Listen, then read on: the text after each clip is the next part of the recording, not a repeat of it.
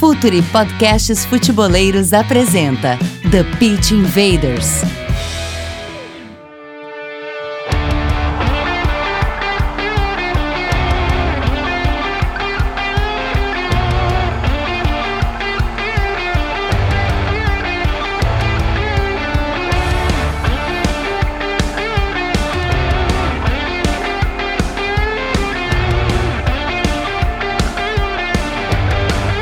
Olá, futeboleiros! Olá, futeboleiras! Futuri Podcasts Futeboleiros apresenta The Pitch Invaders, episódio 104. Cada vez que eu falo isso, eu me impressiono. Passamos do 100.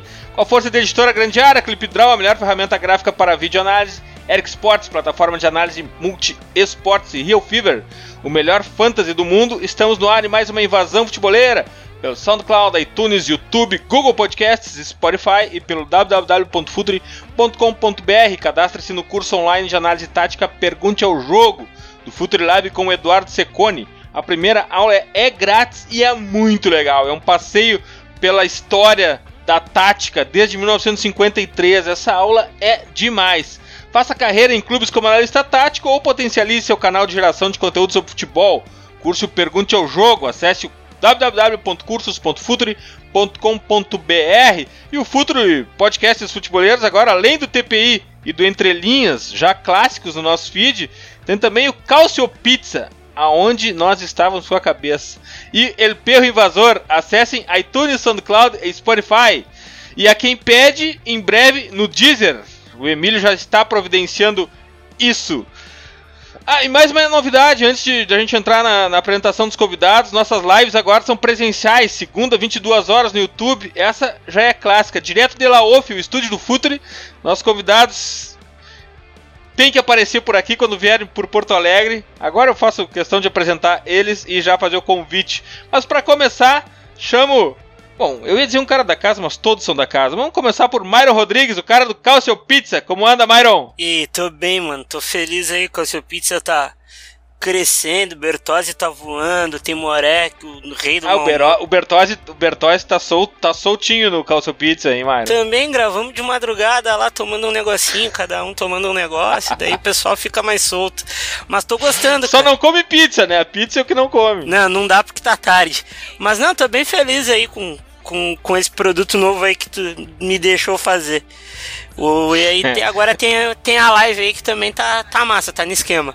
Beleza, vamos chamar mais um aqui. Rodrigo Coutinho, já da casa, já falei pra ele, tava com saudades. A gente se via quase todos os dias durante a Copa do Mundo. Agora o cara anda sumindo, mas tá de volta, tá de volta. Coutinho na lista do Futre do Yahoo Sports. Bem-vindo, irmão. Fala Edu, um grande abraço a você. Mais uma vez um prazer grande participar, né? Tava com saudade também. Espero ser mais convidado porque bater esse papo aqui a gente sempre aprende muito, é muito gratificante pra gente. Demais. Tem um outro cara da casa aqui, Renato Rodrigues, o cara do Entrelinhas. Antes eu chamava, falava assim, Renato Rodrigues, o cara do Data ESPN. Só que já era Data ESPN, na verdade ele é da ESPN. Comentando Premier League, o cara comentarista, primeiro time de comentarista da ESPN. E eu aprendo muito, vibro muito quando ele tá escalado lá. Bem-vindo, Renato! Fala rapaziada, salve salve. Pô, que bom, cara. Pô, é muito legal ter esse feedback. Aos pouquinhos a gente vai ali fazendo um joguinho aqui, outro ali. Tem sido um momento de muito aprendizado e certamente são conquistas que eu divido com vocês, que estão sempre aí apoiando, sempre aí lado a lado. É, ninguém, ninguém chega em lugar nenhum sozinho e é, e é muito importante não só a, a contribuição profissional, a troca de conhecimento que a gente tem, mas principalmente a amizade, a gente está sempre aí conversando, sempre junto. É um prazer estar com vocês e vambora, vamos pra cima. Demais, e eu vou te falar que talvez seja até egoísta, mas eu sinto um orgulho quando é escalado para os jogos, porque olha lá, tem um pouquinho de futre lá também naquele, naquela, naquela escalação, naqueles comentários ali, e pra gente é um orgulho, a gente torce muito por ti, Renato. Mas olha só, a gente tá gravando esse TPI no momento que se encerra as oitavas da Libertadores, eu tô na fase certa das Libertadores, tô na, na oitavas que encerraram agora, né? Sim. Quais foram os. O que, que chamou a atenção para vocês nessas oitavas de final das Libertadores, hein, Mayra? Começa por ti, o que, que te chamou a atenção? Cara, o Grêmio fazendo um jogo muito impositivo dentro do seu modelo que andava meio sumido sem Arthur e foi um jogo de muito controle, né? Eu achei o Maicon fantástico, de novo para variar. O Léo Miranda até fez um texto falando sobre isso, que o Maicon emulou o Modric e eu revi o jogo no outro dia. E concordo, sim, Maicon emulou o Modric, Lua Guilherme foi Lua Guilherme e Kahneman. Eu costumo brincar que o Kahneman é o herói da Marvel, ele deveria fazer parte dos Vingadores, porque esse cara é, é um monstro. Eu acho que o Maicon, hoje em dia no Brasil, é o jogador mais influente dentro de um modelo do jogo de um time. É impressionante a influência dele dentro do modelo Grêmio de jogar. Ele é o quarterback do Grêmio. É impressionante isso, não acha, Renato? Embora o Léo tenha se passado um pouco naquela comparação, né, Renato? Mas tudo bem. Vale a pena pra gente discutir. Foi uma, uma boa ilustração. É, o Léo tá usando um pouco de Dorgas, cara. Tá, tá meio puxado. Né? Aquela do Homem-Aranha tava puxada, mas o texto tava muito bom. Cara, o, o Michael é o, é o termômetro, né? Ainda mais depois sem o Arthur, né? Talvez ele tenha ganhado um, um, um destaque até maior, uma, uma essa Verdade. função de controle do ritmo do jogo, né? Um cara que sabe o momento de acelerar, sabe o momento de segurar um pouco. E cada passe, cada construção por trás, ele dá uma pifada no adversário. Já elimina 4, 5 numa bola mais rasgada é, o Luan voltando a trabalhar bem no espaço que ele gosta. Né? Acho que em algum momento o Luan ficava ali nas costas dos volantes, no espaço de linha, rodava, a bola não entrava e ele também não fazia muita questão. Agora eu já vejo ele caindo mais pelo lado, ele buscando a bola também. Acho que é um jogador importante. Mas eu destaco o Cruzeiro, cara. Acho que o Cruzeiro, assim como o Grêmio, apesar de, de terem estilos e maneiras de pensar e se jogar o jogo muito diferentes, o Cruzeiro é outra equipe que está estabilizada, né? Tem um modelo bem implantado, uma identidade de jogo, assim como o Grêmio já que já vem de alguns anos com o Mano Menezes, e é um time difícil de furar. O Cruzeiro, quando, quando dá a bola para o adversário, eu acho que com a bola também mostrou certa evolução nos últimos jogos, principalmente no Maracanã contra o Flamengo. É um time que deu a bola para o Flamengo, mas quando tinha posse trabalhou com velocidade, conseguiu impor o seu jogo também. É difícil, cara. A forma como o Cruzeiro protege a área é dos melhores momentos aí que o senhor na Atlético de Madrid é um ferrolho difícil de furar e uma concentração num nível muito alto. Um time que, assim como o Grêmio, duas equipes muito talhadas para esse tipo de jogo, esse tipo de Copa, né? Coutinho e o Brasil passa com um time pesado para as quartas, né? Grêmio, Cruzeiro e Palmeiras. É, são assim, são três equipes que, é claro que com Grêmio e Cruzeiro mais consolidadas né, no seu estilo de jogo. Eu ia destacar o Cruzeiro também, ó, impressionou muito é, as atuações, sobretudo a atuação no Maracanã, um time muito maduro, né? O time do Cruzeiro é um time muito experiente, é, sabe controlar o jogo. Até mesmo no segundo jogo, mesmo o Flamengo vencendo por 1 a 0 a impressão que passava era que o Cruzeiro não ia perder aquela classificação, nem se o jogo tivesse, sei lá, três horas direto, porque é, o Cruzeiro chegou muito próximo de abrir o placar em duas ou três ocasiões antes mesmo do Flamengo fazer 1 a 0 por mais que o Cruzeiro não tenha feito um grande jogo. O Palmeiras é um novo Palmeiras, né? O Palmeiras que tem um estilo de jogo completamente diferente daquilo que o Roger Machado pregava, um estilo que é um pouco mais conhecido do Filipão, mas um treinador que conhece essa competição, tem toda essa força, essa força hierárquica né, que ele traz é, até dentro da história do clube, passou um poucozinho aí contra o Cerro Portem muito em virtude da, vamos dizer assim, irresponsabilidade do Felipe Melo para ser light com ele, né? Porque ele basicamente colocou o Cerro Portenho numa, numa série que o Cerro Portenho já estava basicamente morto. Mas é, vejo o Grêmio e o Cruzeiro um pouco mais consolidados aí do que o Palmeiras nessas quartas de final. Mas eu destacaria também o Boca, né? O Boca tem um elenco muito bom. Às vezes a gente esquece de falar um pouquinho do elenco do Boca, que já era muito bom, no, na primeira fase da Libertadores e melhorou ainda mais agora na, na segunda fase, trazendo alguns reforços que qualificaram esse plantel. É, tem Tevez, tem Reynoso, é, tem Zarat, tem Benedetto, Pavon, uma série de jogadores. Gago. Pois é, muita gente boa nesse elenco do, do Boca Juniors, por mais que tem alguns problemas defensivos ainda, mas não dá nunca para descartar esse time numa Libertadores, não. Vamos lá, Invaders, vamos invadir as defesas do Brasileirão.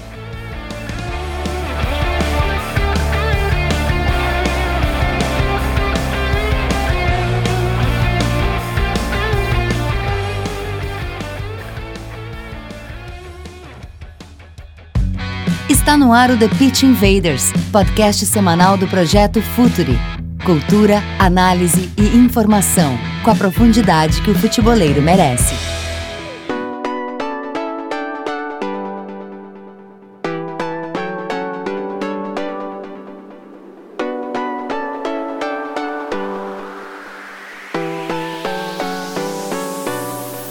Bom, hoje vamos falar dos sistemas defensivos dos times brasileiros. Eu até anunciei a pauta aqui como uh, as defesas do Brasileirão, mas é tanta mistura uh, de time titular com time reserva, a gente não sabe uh, qual time que vai entrar em campo na próxima rodada, então vamos tentar colocar dos times brasileiros para a gente poder usar os times titulares e, e situar melhor todo mundo uh, sobre o que se está configurando em termos de defesa no Brasil Uh, o Brasil, que é o país do ataque, né? O país do talento do atacante, do, do cara tocado por Deus que chega domingo e faz três gols.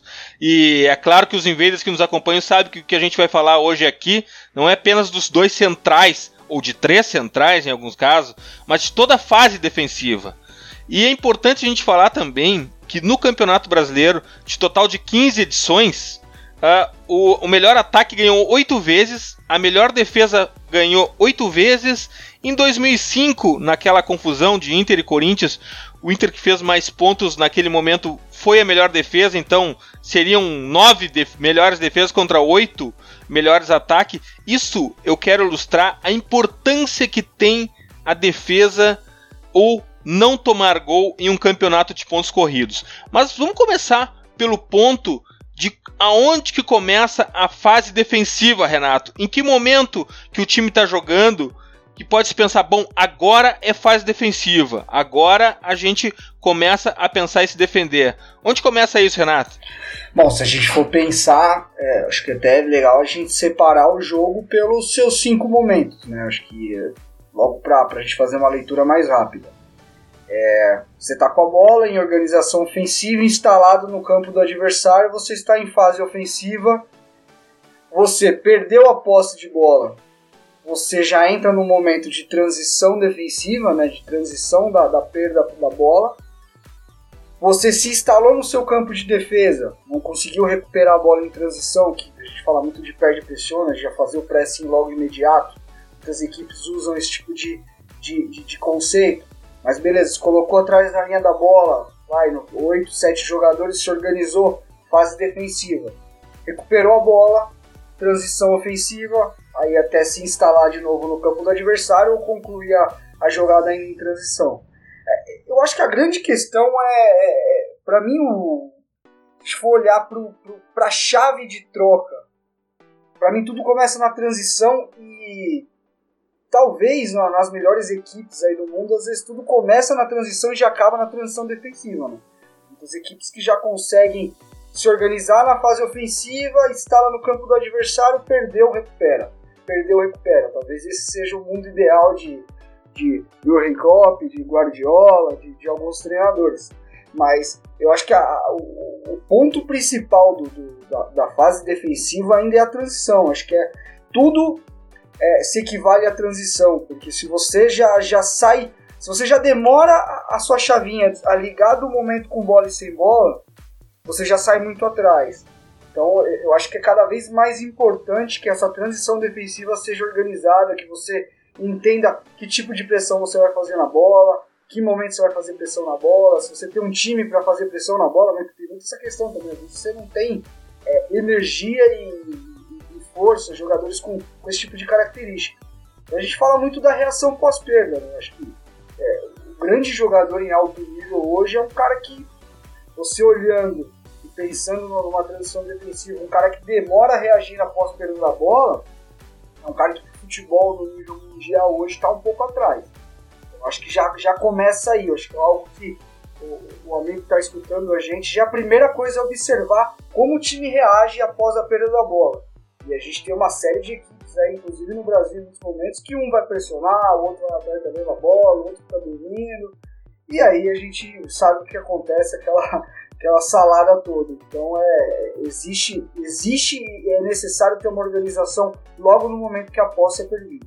E Coutinho, e como fica uh, fácil da gente identificar esse momento que o Renato uh, ilustrou agora, do momento em que se perde a bola, de onde começa a fase defensiva, quando a gente compara final de semana, que a gente tem jogos de campeonatos europeus de elite pela manhã e jogos do campeonato brasileiro à tarde, como é diferente, como se dá de uma forma orgânica o momento em que se perde a bola no campeonato europeu, nos, nos, times europeus, e ali já vira uma fase defensiva, uma fase, uma perde pressiona, e como no Brasil, quando os times perdem a bola, isso ainda é pensado, isso ainda não é Uh, isso não é robotizado, isso eles ainda pensam e muitas vezes um pressiona a bola, o resto do time não pressiona. Essa diferença é muito grande.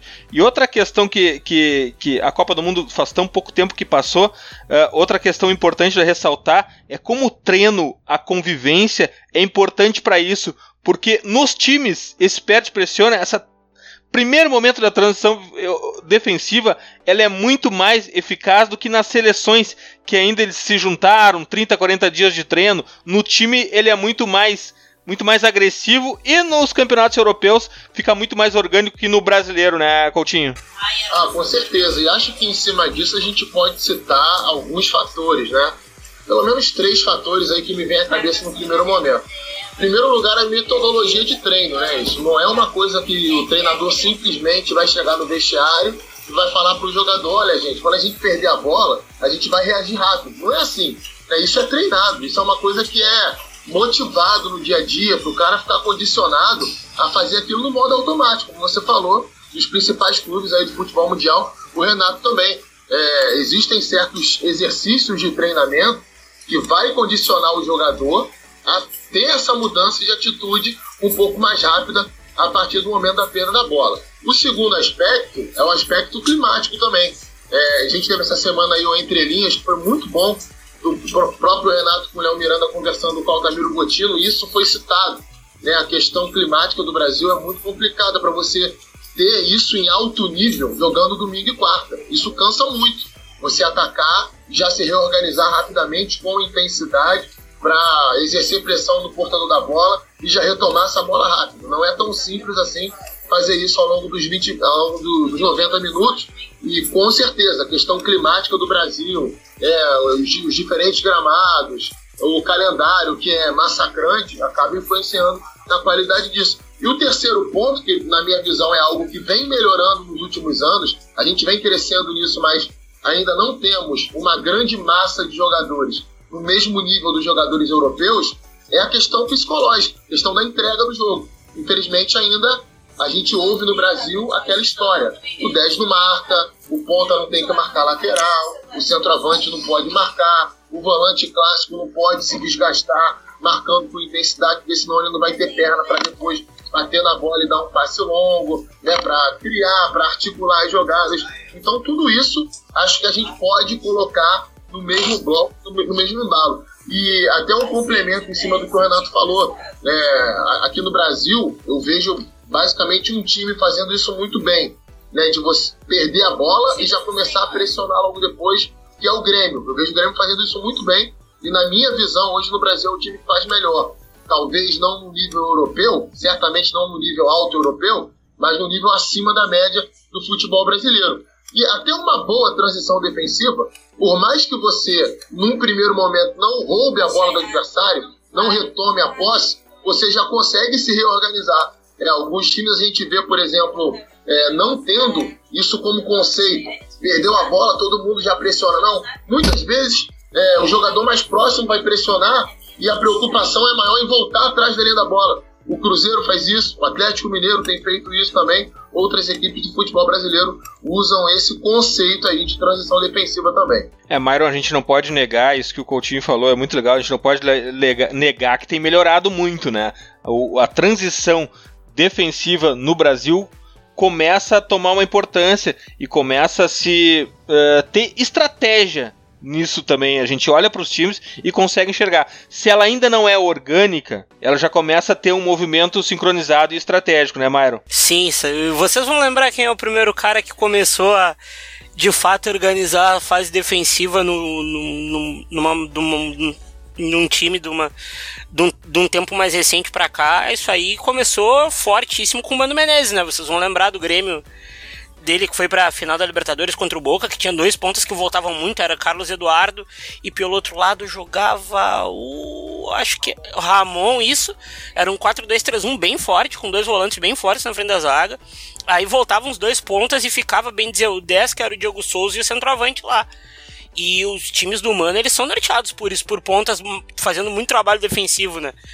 E isso daí é muita gente foi atrás, porque aqui no futebol brasileiro isso não é ruim, pelo contrário, é, a gente vê uma coisa boa e a gente acaba copiando de outro treinador aqui, vai acontece muito. Aí agora os times eles estão todos muito mais organizados para defender, né? O, o, Inter, por exemplo, o Inter sabe que tem dois zagueiros que num para um são um pouco sofridos, assim, eles são com tem um corpo um pouco mais pesado, como o Moledo e o, o Moledo e o, e o Cuesta, eles preferem fazer encaixe individual já para não deixar o atacante nem virar e recuperar a bola. O Corinthians, por exemplo, é aquela linha de quatro imutáveis, zagueiros esperando na zona, e isso daí, isso daí também vai, vai ajeitando. Mas eu já queria jogar para vocês o, a, a fase, a, a, como a gente falou muito de pé de pressiona no início, ah, a gente sabe que defender, a gente defende com os 10, porque é um sistema. Uh, até que ponto ter um centroavante que faça muita pressão na bola já na saída, como o Inter tem, o, o, o São Paulo tem com o Diego.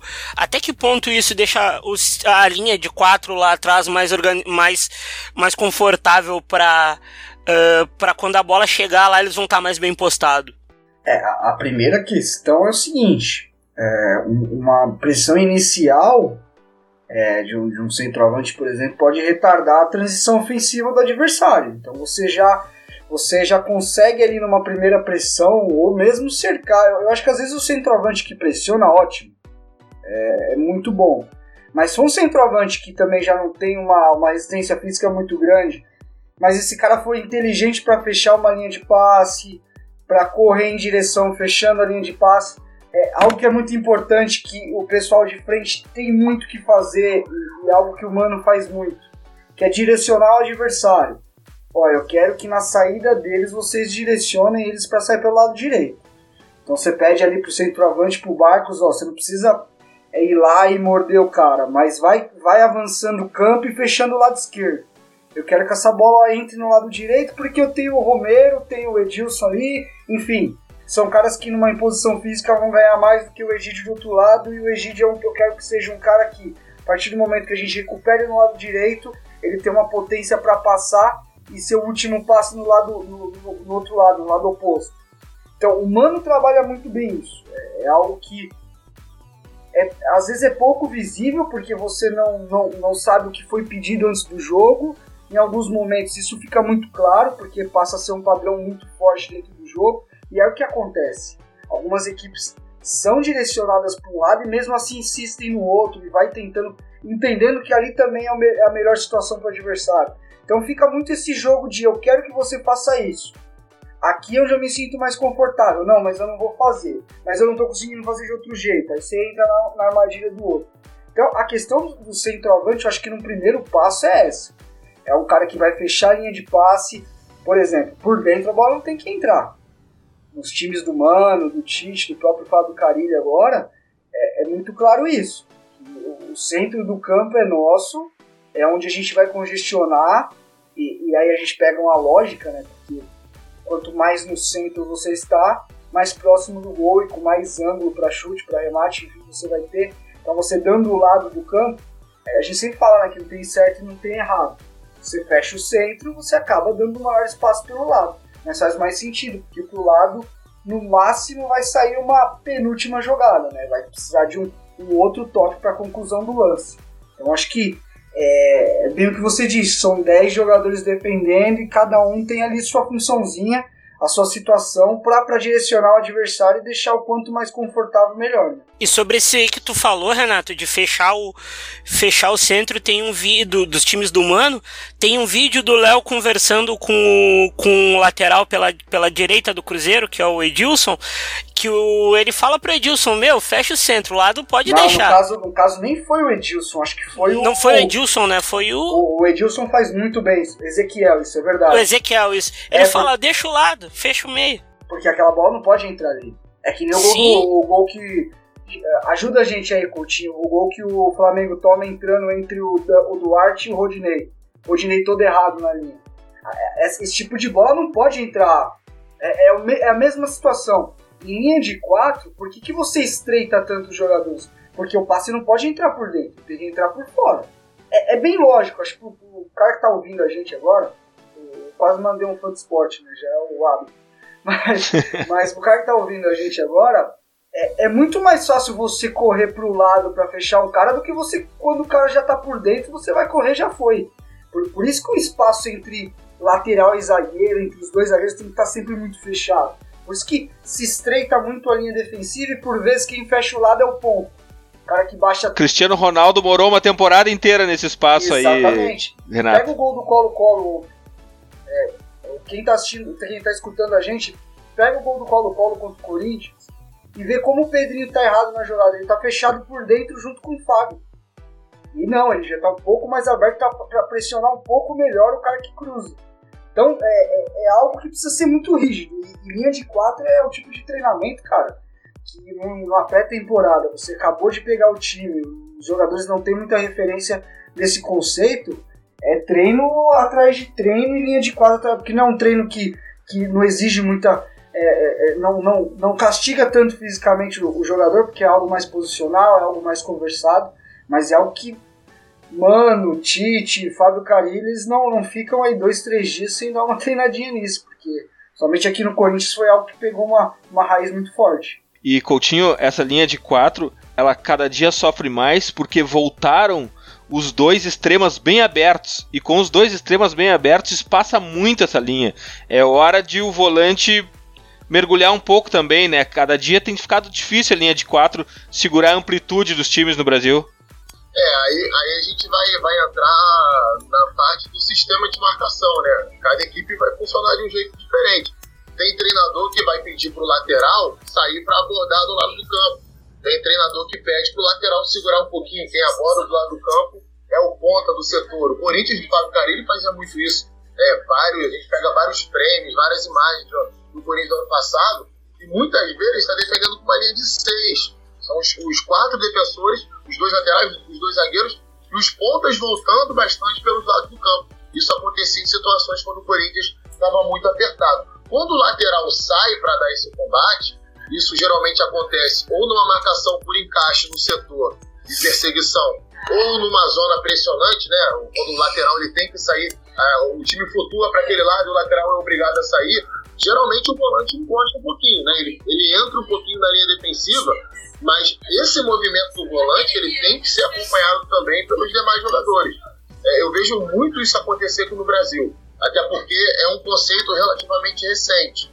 É, às vezes a gente pede compactação do time, é uma coisa que tem que acontecer, mas às vezes o lateral sai, é, o time joga no 4-1-4-1, por exemplo. O lateral sai para o lado, o volante está à frente da defesa dá uma chegadinha para a linha defensiva para cobrir aquele espaço é, ou até mesmo o espaço do zagueiro. Às vezes o zagueiro acompanha o movimento lateral e o volante infiltra meio que para fazer uma linha de 5 ali. Os meias interiores mais à frente, eles têm que voltar também. Eles têm que acompanhar esse movimento para fechar o funil, fechar a entrada da área. Isso muitas vezes não acontece. Então é, a gente vai perceber que é tudo uma questão de sincronismo, independente do sistema que você utilize. Você pode marcar por zona, sem fazer tanta pressão com o lateral do lado do campo você pode marcar por zona como lateral, fazendo pressão do lado do campo. Você pode marcar é, por encaixe e o, e o ponta fazendo essa marcação pelo lado do campo. Até porque quando é um ponta que volta, tem que ter uma compensação do meia central ou do centroavante para fechar o centro do campo. Porque vai ficar um espaço ali. Então é, é uma questão muito de, de treinamento, né, de, de repetição e entendimento dos jogadores. É uma coisa que eu considero relativamente recente no Brasil, por isso a gente enxerga alguns erros. É, e também as constantes trocas de treinador acabam não facilitando isso, porque muitas vezes é, um treinador gosta de um estilo de marcação, aí chega outro que tenta implementar um outro estilo, aí tem jogo domingo quarto, domingo quarto não dá para você treinar é, treinamento tático, um treino de alta intensidade, situações de jogo que vão te fazer assimilar aquela ideia do treinador também. Myron, uma questão que tem sido bastante usada no Brasil e, e, e é relativamente novo no Campeonato Brasileiro é a pressão no, no portador da bola. Hoje em dia, no Campeonato Brasileiro, ao contrário de edições anteriores, o cara que tá, tá, tá, tá com a bola a partir da, nem no último terço, antes ainda, no começo, no, na entrada do campo de ataque, ele já começa a ser constrangido pela defesa. Ele já não tem mais tempo de pensar. Isso tem mudado muito no Brasil, né, Mairo? Graças a Deus, porque o jogo ficava vagaroso. Parecia que a gente estava disputando outro esporte. Ainda eu acho uh, um pouco um pouco lento algumas, mas quanto mais pressão na bola, mais uh, dinamismo dá, né? Porque o jogo vira uma trocação de fato, assim. E uma pressão bem feita, cara, ela te ela te dá muita coisa. Mas aí voltando de novo ao podcast maravilhoso que o Renato e o Léo fizeram. Fantástico, Im fantástico. Já virou clássico esse não, podcast, não, esse episódio. Maravilhoso mesmo, eu tava ouvindo agora há pouco. Uh, implementar isso aqui é complicado, né? O cara falou de um negócio que eu, eu prestava atenção, mas ele foi muito, muito, muito certeiro. O bioma do Brasil de vez em quando não permite tu fazer a mesma pressão na bola que tu faz aqui em Porto Alegre em agosto e tu fazer lá na Bahia em agosto também. Porque lá vai estar tá 32 Às 11 da manhã. É, lá vai estar tá 32 graus e aqui vai estar tá 19, 18, dependendo do horário também, porque tem dia que faz 4 graus aqui. Sabe? E, ma, mas, uh, independente. De... com campo seco pasto alto. Sim, inde, mas independente do, do calor, as pressões na bola aqui no Brasil elas estão cada vez mais ajustadas. O Grêmio do Roger e manteve isso com o Renato é um dos times que mais, que mais recupera a bola rápido no Brasil. Depois, da, depois que perde. O Inter é um. As pressões. E, e pode ver, e nesse, nesse cenário mais reativo, que é o do futebol brasileiro, as pressões na bola elas têm muito. Elas têm muito peso no que, no, no, que, vai, no que vai se propor do jogo. Porque o Inter, por exemplo, contra o Fluminense, o Coutinho estava no estádio, ele deve saber melhor ele deve ter. Ele viu ao vivo, ele deve saber melhor que a gente. O Inter recuperava a bola e já tava na cara do. Já tava na cara do, do Fluminense. Quanto mais perto do gol tu recuperar a bola, é melhor. Eu vejo muito time do Brasil reproduzindo isso. Não, sim. É, você citou um jogo perfeito do Inter, né? E, é, é, interessante até pra eu acho que o Inter, o São Paulo, muitas vezes a gente observa alguns comentários, não tô nem falando de torcedor o torcedor, ele, ele, às vezes não tem essa obrigação né, de entender exatamente o, o, sistema de jogo de uma equipe, mas muitas vezes a gente acompanha profissionais que são remunerados para analisar o jogo, para comentar o jogo, fazendo certos tipos de comentário em cima especificamente dessas duas equipes, sem entender exatamente qual é a ideia que está por trás daquilo ali. É que o futebol ele é, ele é, ele é feito por várias ideias. Jogar bem é executar bem uma ideia. E esse jogo do Inter, para mim, é representação máxima disso. Porque o time do Inter é um time que sabe que é muito forte fisicamente. É um time muito forte de transição, um time de imposição física. E aí o que, que o Inter faz? E acho que até propositalmente, acho que o Odair ele faz isso propositalmente. Sinceramente, eu não sei nem se ele é tão adepto desse tipo de marcação. Mas o Inter, por exemplo, ele marca por encaixe e é uma perseguição um pouco mais longa que a gente vê no São Paulo, por exemplo, que a gente vê no Cruzeiro, a gente vê em outras equipes do futebol brasileiro. A gente vê no Atlético Mineiro. Por quê? Porque ele sabe que ele tem jogador para isso. Aquela trinca de meio campo do Internacional ali, Edenilson, Patrick e Rodrigo Dourado, os caras são, são monstros, cara. Sabe? É, é, é, é pressão pós-perda muito intensa, é encaixe, os caras não deixam, mordem, não deixam o cara girar, não deixa ter liberdade, fecha a linha de passe. E esse jogo contra o Fluminense é muito claro nessa pressão na bola que vocês estão falando. É, os pontas também ajudam bastante.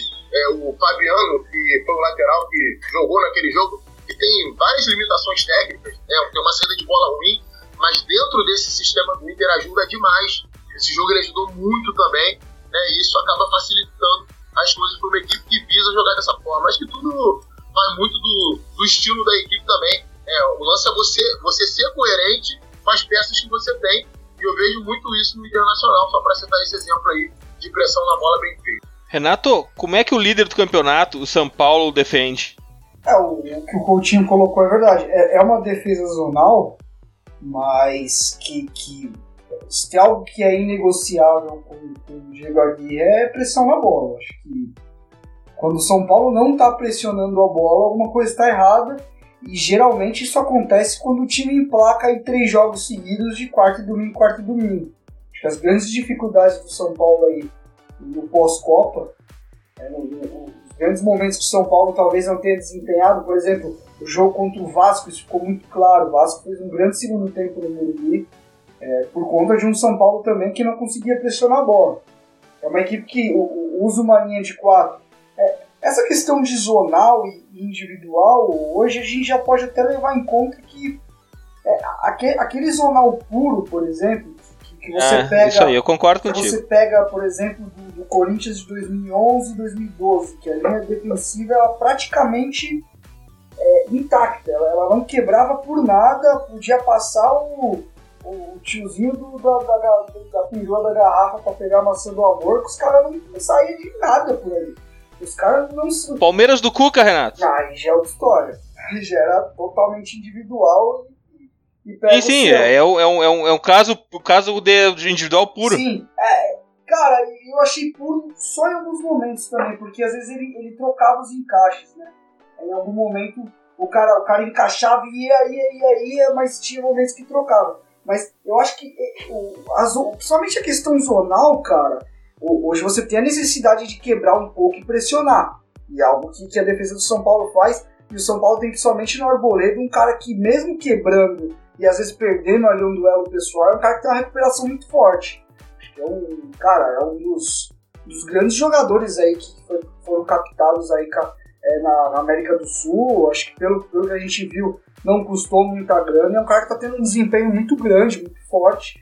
Então, é, Num é, centro menor, né? Sim. E, e, vou te falar, cara, muita, muita gente coloca o São Paulo como uma equipe.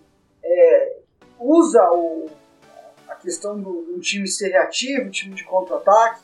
De fato, eu acho o São Paulo reativo. Mas o, o, São Paulo ele tenta ao máximo marcar em bloco médio. É, é, é o São Paulo baixa o bloco defensivo mesmo é, em segundo, é, metade do segundo tempo para frente. A ideia é sempre pressionar, é algo que o Mano faz também, sem pressionar numa faixa intermediária. E o que o São Paulo faz muito bem é ele, ele, ele constrói de maneira muito vertical, então ele arrisca mais o passe. Troca pouco passe, mas o passe é mais direto e mais arriscado. Só que o que acontece? Quando o São Paulo vai, tenta uma primeira e segunda bola e não ganha, é um time que reage muito rápido já para recuperar perto do gol. Então, não é de, de, de fato uma equipe que toda hora abaixa o bloco, coloca a bunda dentro da área, fica esperando o adversário, recupera e aí tem o campo inteiro para correr. Não, em vários momentos o São Paulo tem pouco campo para correr e tá muito claro, né? São Paulo hoje tem Everton e João, Rojas, que é um cara que tava tá lá no Tajeres. É, eu, particularmente, quando vi, quando trouxe, achei um cara muito específico. Eu não achava que era um cara que Continuo achando que não é um cara para oferecer em outros tipos de jogo, mas com Everton e, e Rojas pelos lados, o São Paulo tá talhado a ter muita pressão na bola pelo lado do campo e dois escapes para carregar a bola até a área do adversário com, com muita potência física. É, isso aí é, é, é, muito interessante a gente citar também é, o lance que o Renato falou do, do Arboleda, né? E como a, a, a questão da pressão na bola ela, ela muda de acordo com, com a característica dos jogadores também. O São Paulo ele tem isso muito claro. Se entrar um passe entre linhas no São Paulo, os zagueiros imediatamente eles vão matar esse espaço.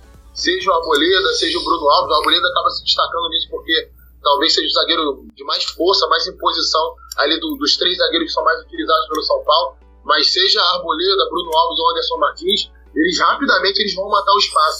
Já no Inter é diferente, porque o, Odair ele sabe que ele não tem dois zagueiros que talvez tenham a mesma é, são caras muito bons defendendo a área, o Este e o Rodrigo Moledo. Mas se sair um pouquinho daquele habitat natural, talvez eles não tenham o mesmo rendimento. Então, se entrar um passe entre linhas no Inter, por exemplo, eles defendem a área, eles correm para trás, né? eles, eles, defendem a linha. Então, acho que isso é, é interessante a gente é, pontuar e diferenciar também para contextualizar, né? O Grêmio também tem isso, né? Tem, tem. O Kahneman e o Jeromel são, são monstros, cara, fazendo isso. É, então acho que contextualiza bem ali a diferença. Kahneman, Kahneman persegue muito fora da área, né, Galtinho? Sim, o Kahneman. Ele, ele vai atrás do cara lá no meio-campo. Ele anda 50 metros atrás do atacante. É, às vezes você, ele joga pela esquerda, às vezes você vê ele na ponta direita perseguindo o cara e tem jogo que eles engolem o atacante adversário. O jogo contra o Flamengo na Copa do Brasil é, é um exemplo disso. O Uribe tá no bolso do Kahneman até hoje. Se o Kahneman correr na minha, na minha direção, eu me jogo no chão e me finjo de morto. Não, é o melhor zagueiro do país hoje. É um, é um trem, é um trem, cara. E, é, e o sistema defensivo do Grêmio é impressionante que tom, porque tomou oito gols no primeiro turno e esses oito gols muitas das vezes com defesa reserva, né, Maio? Sim, não, é para tu ver, é um modelo é um modelo assentado e vou te falar, a maioria dos gols também, eu, é que eu tô sem o dado aqui, também não eram gols construídos, assim, era gol de bola parada, era um gol de muito longe, assim, porque o Grêmio realmente não deixa chegar e é um negócio muito, muito interessante, assim, porque o Grêmio tem dois centroavantes muito diferentes que fazem a, fazem a primeira pressão, né? O André é um pouco menos é um pouco menos trabalhador nesse sentido, é um cara que, que não tenta dar o bote no zagueiro, já, aí tu já troca pelo Jael, que é um cara que tá lá sempre incomodando, batalhando fisicamente. Aí tu baixa pelas pontas, tu tem o Ramiro, que é é um monstro, é tudo por compensação, cara. Ramiro é um monstro, se tiver correr 90 minutos por dia, ele vai correr. Aí pelo outro lado tem o Everton, que é o cara que fica pro escape no contragolpe. Aí tem dois volantes, cara. O Arthur, o Maicon e o, e o Cícero, que era o que vinha jogando um pouco mais. Cícero é um cara que ele já tá com a troca de direção meio prejudicado, o Maicon também, mas são dois caras muito bem posicionados que o passe não entra na entrelinha, né? Eles estão sempre muito bem postados na frente da zaga. É raro de tu achar um passe por ali, porque os caras estão sempre no lugar. E se, e se entrar, tu tem o Kahneman, que se cair pela esquerda ali, ele vai te roubar, ele vai te. Ele vai tentar decidir o lance, te parando com falta, que não tem problema algum. Ou te parando com no desarme mesmo, ou tu tem o Jeromel, que se tu passar pelo Kahneman, ele tá sempre muito bem no senso de cobertura, né? O que faz um pouco de água no Grêmio é, são as laterais, né? O Grêmio perdeu o Edilson, que era um cara de muita imposição, um cara muito forte, bom de embate, sabe? Aí na esquerda tem o Cortez, que nunca foi o forte dele defender, mas é o time que na compensação ele consegue, ele consegue estancar todas as sangrias que tem, né? Eu acho um time, eu acho que é um sistema muito, é um sistema muito brasileiro assim, porque o com o Roger era aquele sistema de linha de quatro mesmo, jogadores marcando por zona, e o Renato chegou lá e trocou tudo. Não, vamos marcar o meia homem porque é assim que vocês se dão melhor. E foi isso daí que fez o Grêmio dar uma virada forte assim, né, para os títulos, né? E teve, e se você, e se você pegar, cara, é, um, um, fato que a gente até mostrou lá na SPN com, com análise, é, é, o jogo do Grêmio na Arena Corinthians, no último jogo agora, o o Loss começa sem um centroavante, é, depois até explica no, no, no, no, final do jogo, na coletiva, que tentou jogar sem uma referência para tirar o Kahneman e o Jeromel da, da, da, da, linha defensiva do Grêmio. E aí foi um ajuste do Renato que pegou todo mundo de surpresa. Não sei se vocês lembram, Kahneman e, e Jeromel ficaram quietinhos, marcando por zona. Corinthians não tinha profundidade. Sim. Então, algo que o, que o Renato fez aí que me chamou muito a atenção e que, e que de fato deu certo, né, cara? Foi, foi muito bem e fugiu muito da característica. E tem uma coisa do Renato que pouca gente fala, que a gente deveria falar mais vezes até, é que as pessoas, elas até de vez em quando, para ter um certo tipo de revanchismo, e acabar com a análise, as pessoas ainda sentam no personagem, né? Eles levam o personagem do Renato que não estuda pra cama, e o Renato é um dos caras que tem a melhor leitura de jogo no país, assim. Ele consegue pegar coisas no ar, que isso aí, querendo ou não, o cara tem que ter uma certa malandragem de jogo mesmo. Ele pega no ar e consegue transformar no time dele em dois toques, ele tanto defensivamente quanto ofensivamente, né? E, Myron, vamos, vamos tentar falar um pouco sobre os underdogs também. Tenta explicar pra gente o, o, o porquê que o Atlético Paranaense parou de, de tomar gol de uma hora para outra e conseguiu resultados tão importantes. O que, que faz o, o, o time do Atlético Paranaense de uma, de uma, de uma hora para outra? De uma hora para outra, não. Um novo treinador parar de, de tomar gol. O que aconteceu lá? Tu consegue identificar isso? Também quero falar dos, dos centrais do, do América Mineiro, Myron. Ah, vamos começar pelo América Mineiro, né? Que tem o Messias, que eu acho um, um, zagueiro muito bom, muito forte, inclusive, de embate. O Messias é. O Messias é aquele tipo de zagueiro que a gente gosta de formar aqui no Brasil, né? É o cara do embate, é o cara da explosão. E ele é jovem ainda, o Messias, né? Se eu não me engano, o Messias não tem 22 anos, 23 anos. Ele é, ele é um cara muito bom de embate. Eu, eu curto muito, mas sobre o. Sobre o Atlético, o Atlético, cara, uma coisa que é fato e a gente precisa uh, a gente precisa lidar com isso é que o Thiago Nunes ele é um cara muito mais uh, favorável ao, a ter a sobriedade sem a bola primeiro. O jogo primeiro com ele é sem a bola, vamos proteger ali a casinha. Aí tu tem Ele vem jogando com o Zé Ivaldo, que eu acho um grande zagueiro, tem muito futuro, Zé Ivaldo. Tem o Renan Lodi, que é um lateral esquerdo muito mais seguro. Eu, eu acho uma das boas revelações do campeonato também. E ele, e ele também é, protege a casinha, vamos fechar a linha de quatro ali no início e depois vamos jogar, né? Um cara que pouca gente fala, cara. Que entrou muito bem nesse time é o Wellington Martins, né? Que jogou pelo. Jogou no. Jogou muito tempo no São Paulo, jogou aqui no Inter, jogou no Vasco. Ultimamente é um cara que tá duplando muito bem com o Lúcio, né? Ele, ele é limpa-trilho, cara. Ele é um volante muito limpa-trilho, assim, ele é muito forte no, nos embates ele tá em todo lugar. Aí tu pega ali Aí tu pega com o Lúcio, que tá bem também, fisicamente, o Lúcio voltou a ficar bem. E é um time bem acertado. Eu gosto muito de ver o Atlético jogar no, no comando do Thiago. Renato, desses times de meio de tabela, mais no final, o que, que, tu, que, que tu consegue identificar de sistema defensivo, de dupla de centrais? O que, que, tá, que, que tá acontecendo no Brasileirão aí que te chama atenção? Ah, cara, vamos lá. A gente falou de.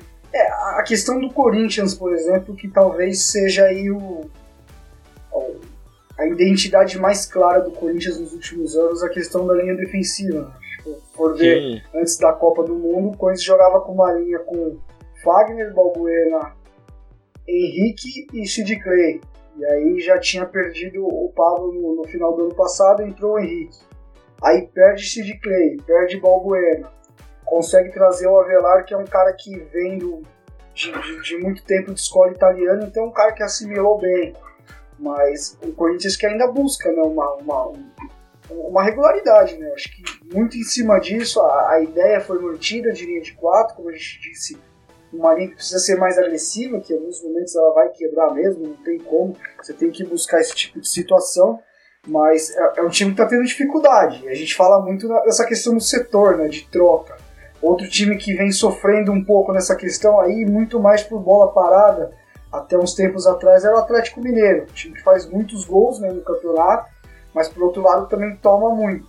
Então era, é, é algo que o, que o Largue está tentando consertar, a gente já viu uma situação mais equilibrada, mas eu acho que de, o Bahia também o time chama atenção, vem acertando a sua linha de quatro também. Eu gosto muito do Thiago, zagueiro que revelado no Galo, se eu não me engano, né? Que estava há muito tempo.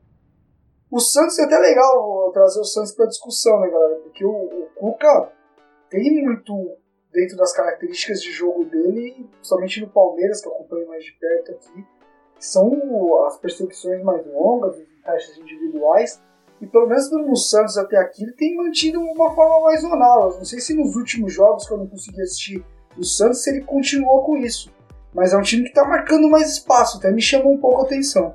Coutinho, fora os líderes, o que, que tem te chamado em dupla de centrais, em sistemas defensivos no Campeonato Brasileiro? De sistema, eu, eu gosto muito da competitividade do América Mineiro e do Bahia, né? E acho que isso é uma coisa que não foi afetada com as trocas de treinador, porque até foram trocas que meio que se relacionam, né? Principalmente do América para o Bahia. O América começou o campeonato com o Anderson Moreira, que usa também a marcação por encaixe, mas uma perseguição mais curta né, um pouco mais o setor. Tem o Messias, que é um ótimo zagueiro. É, acho que é um cara que em breve vai pegar clube grande aí no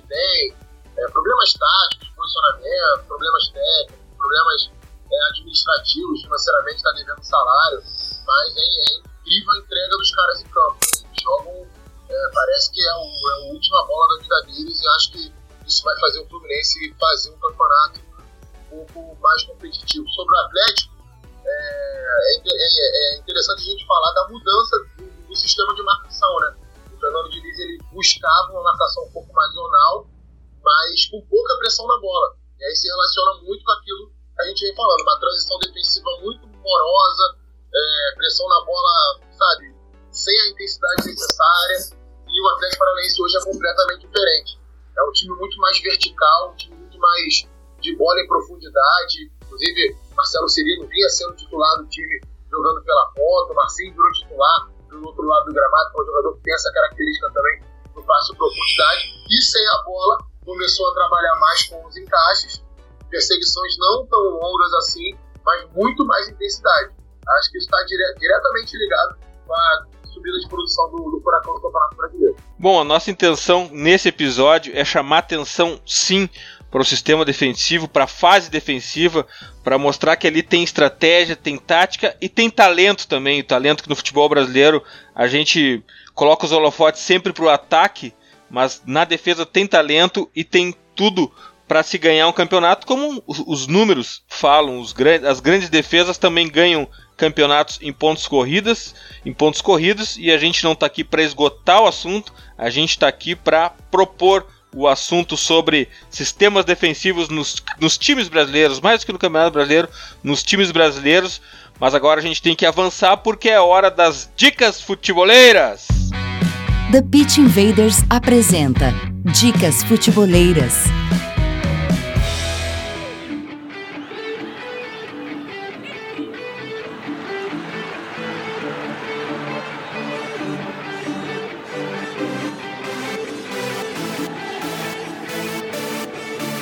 A minha dica futeboleira dessa semana é de casa, é o canal do Futre no YouTube. Passem lá, se inscrevam. Tem um, um programa sensacional. Eu falo isso é, porque ele é totalmente produzido pelo Bolívar. É produzido por, por todo o time, mas a escalação da, das estrelas do, do programa é toda do Bolívar. A narração, a produção é, gráfica é dele e é o, é que se chama Unboxing. E a semana é o treinador Juanma Lilo. É, é fantástico esse programa porque ele não é um programa de highlights, é um programa que trata de como que um time ou um treinador ou um jogador atua em campo. A gente tira da caixa, lê o manual de instruções do jogador. Não está apenas mostrando os highlights, não é um, um programa de clipes de highlights, mas sim um programa de análise. E também as nossas lives futeboleiras, toda segunda-feira, 22 horas, agora com casa própria, agora direto do nosso estúdio. Então passe lá no youtube.com/futurofc, se inscrevam no canal, curtem, compartilhem, acessem. Uh, como é que é a história do sininho, né, Myron? Tem que ativar o sininho também, ativar o alarme para receber as notificações. Então passe no Future no youtube.com.br FutureFC é o canal do Future no YouTube. Myron, qual a tua dica futeboleira? Então, me despedi, foi um baita papo pra variar, né? Aprendo muito aí com Coutinho, que a gente começou junto lá no Linha Alta lá, e o Renato, que é um dos meus pais, né? Nesta coisa aí, minha dica futeboleira, cara, não tem nada a ver com futebol. É de outro esporte, mas vale muito porque é uma história de um cara foi muito vencedor aí no, no basquete, que é o 11 Anéis, que fala sobre os títulos que Phil Jackson conquistou como, como técnico no, no esporte, que eu aprendi a gostar com, com o tempo, aprendi a respeitar e vi que, que é muito coletivo e tem que ter os cinco jogando em alto nível para poder ganhar, senão fica difícil. Tchau, tchau aí, até uma próxima. Baita papo de novo. Tamo junto, gurizada. Falou aí, muita fé. Renato, qual a tua dica futeboleira? Bom, eu vou vender um pouco do peixe, já que vocês deram bastante moral aí pro último episódio do, do Entre Linhas.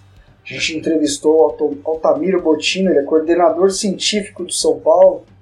Um cara que circula muito pelo departamento médico, físico, de fisiologia, faz um trabalho de checagem, de, de controle de carga, de um monte de coisa. E a gente falou muito de preparação no futebol, a gente está falando, a gente está gravando agora dia 31, agosto acabou, né? Enfim, acabou esse mês de agosto. Algumas equipes aí fazendo nove jogos, uma coisa totalmente até desumana. Não tem como ter a intensidade defensiva que a gente tanto falou num calendário desse. Então o Altamiro falou muito disso, de como, como se adaptar a todo esse calendário maluco, como trabalhar nessa forma, como, como entender o, o, Brasil como um país muito atípico para se fazer futebol, então é necessário algumas adaptações. E fiquem de olho no meu blog lá na SPN também. Semana que vem vai subir uma entrevista aí legal. Treinador de clube grande, treinador com potencial aí, grande espaço. É, vai ter uma surpresa legal e o papo foi bem legal, só falta decupar. Tá dando um pouco de preguiça porque tem uns 40 minutos de conversa. Valeu, muito obrigado, Renato. Obrigado a vocês, é sempre quando precisar, vocês estão ligados que a gente está por aqui. Foi muito bom, o conteúdo do programa tá muito legal. Quem estiver ouvindo até o final aí, manda aquele salve, conversa com a gente, dá aquele feedback, a gente está sempre por aqui. E um abraço, meus amigos. Qualquer coisa, só gritar que a gente está por aqui. Coutinho, tua dica futeboleira? Então, Edu, a minha dica futeboleira é vender um pouquinho do peixe também, né? É, são algumas dicas. A primeira é vender meu peixe lá no. Quem quiser acompanhar um pouquinho mais do meu trabalho, tem lá no Yahoo Esportes. É só entrar no Yahoo Esportes.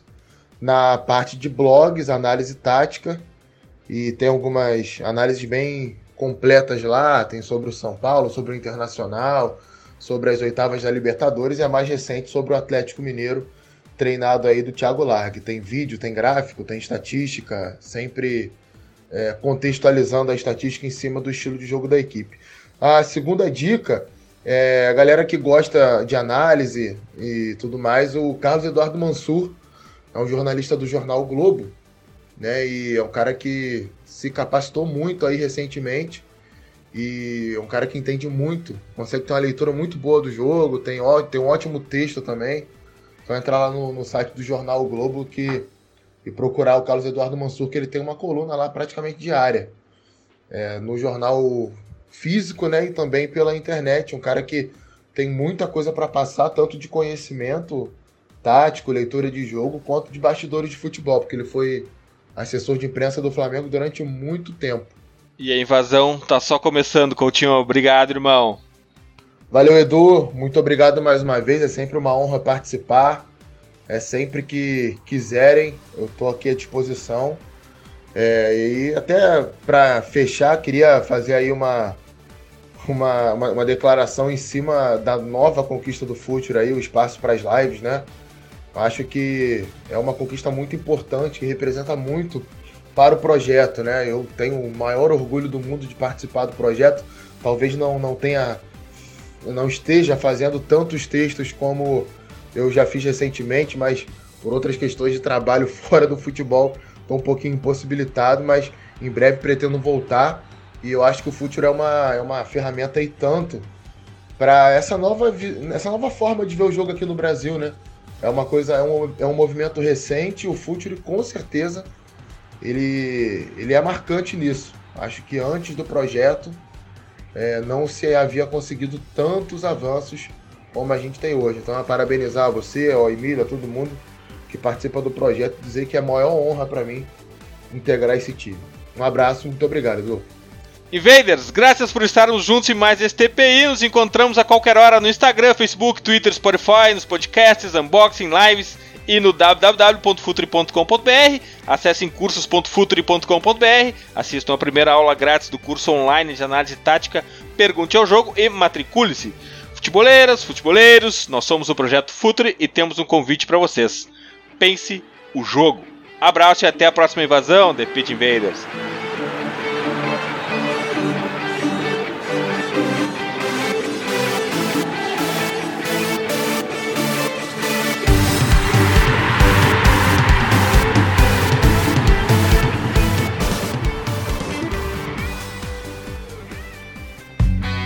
Projeto Futuri apresentou The Pitch Invaders. Acesse www.futuri.com.br. Pense o jogo.